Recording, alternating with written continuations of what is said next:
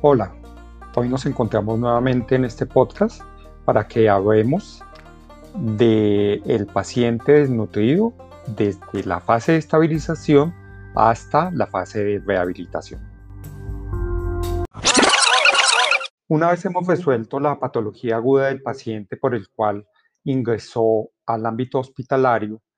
eh, ahora vamos a pasar a una fase muy importante que es la fase de transición y luego a la fase de rehabilitación. ¿Qué va a pasar durante este proceso? Vamos a, inicialmente durante la fase de transición, vamos a consolidar todo ese manejo inicial que hicimos durante la fase de estabilización, es decir, vamos a completar la parte de la rehidratación de nuestro paciente. Una vez hemos resuelto la hipoglicemia, si era que la tenía, vamos a evitar que eso vuelva a empezar. Vamos a ir paulatinamente instituyendo eh, la vía enteral, vamos a continuar y completar el manejo antibiótico que le iniciamos durante el proceso de estabilización y vamos a ir continua,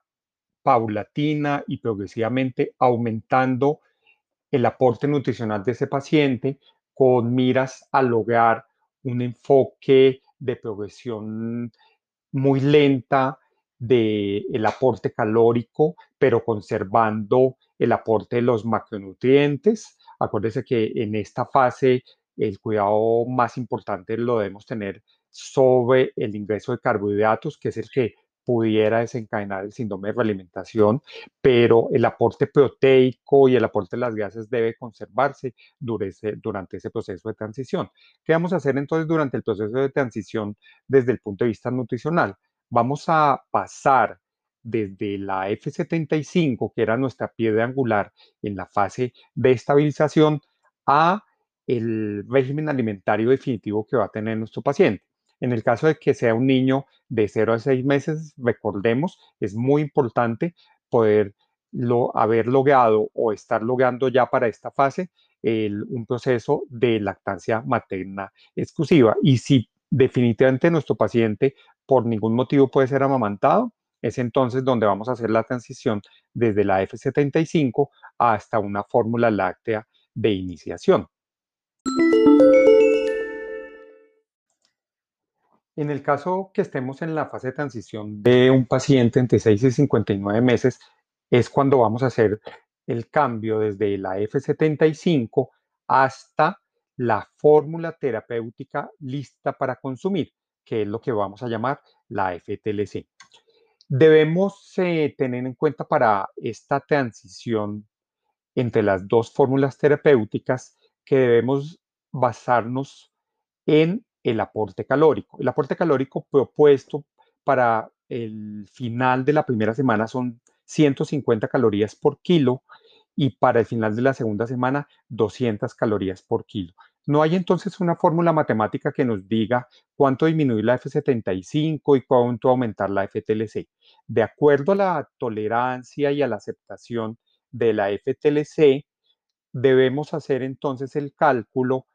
del consumo total entre F75 y FTLC con miras a que ambas fórmulas terapéuticas no llenen los requerimientos calóricos propuestos para ese tiempo de transición.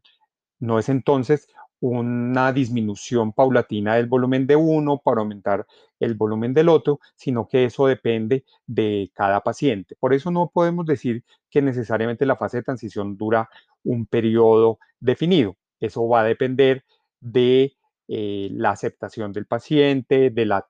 de la tolerabilidad a la FTLC y de los aportes calóricos totales que al final del día esté recibiendo nuestro paciente.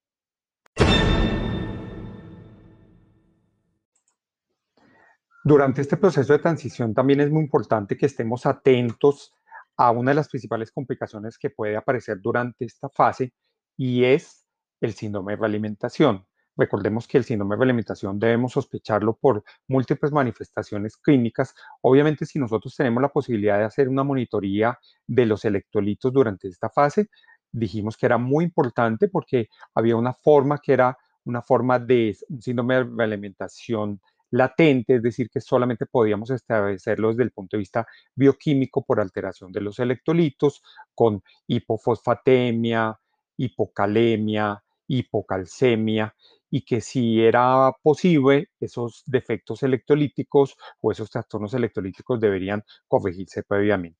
Pero en el caso de que no podamos hacer una monitoría de los electrolitos, no quiere decir que no podamos estar atentos a la presentación del síndrome. En el caso de que encontremos un deterioro clínico, tanto desde el punto de vista hemodinámico como respiratorio de nuestro paciente, y no tengamos una explicación obvia, el niño que estaba bien y que empezó con signos de dificultad respiratoria, que empezó con signos de falla cardíaca, que empezó con alteraciones del nivel de conciencia, que convulsionó durante la hospitalización. Ese es un niño que puede tener un síndrome de alimentación y que podemos estar, de, podemos y debemos estar atentos a su presentación. En el caso de que sospechemos la posibilidad de un síndrome de alimentación, lo que debemos hacer entonces es disminuir el aporte calórico que le venimos dando a ese paciente, hacer un manejo de soporte, eh, si es posible eh, determinar el trastorno electrolítico, debemos corregirlo pero para no llegar a ese síndrome de limitación es muy importante, como van a ver en su lectura previa, que hagamos un, un, avance muy progresivo, muy cauteloso y muy juicioso de los aportes calóricos de ese paciente, pero sin sacrificar los aportes proteicos que se deben dar durante el proceso inicial de recuperación eh, nutricional de nuestros pacientes.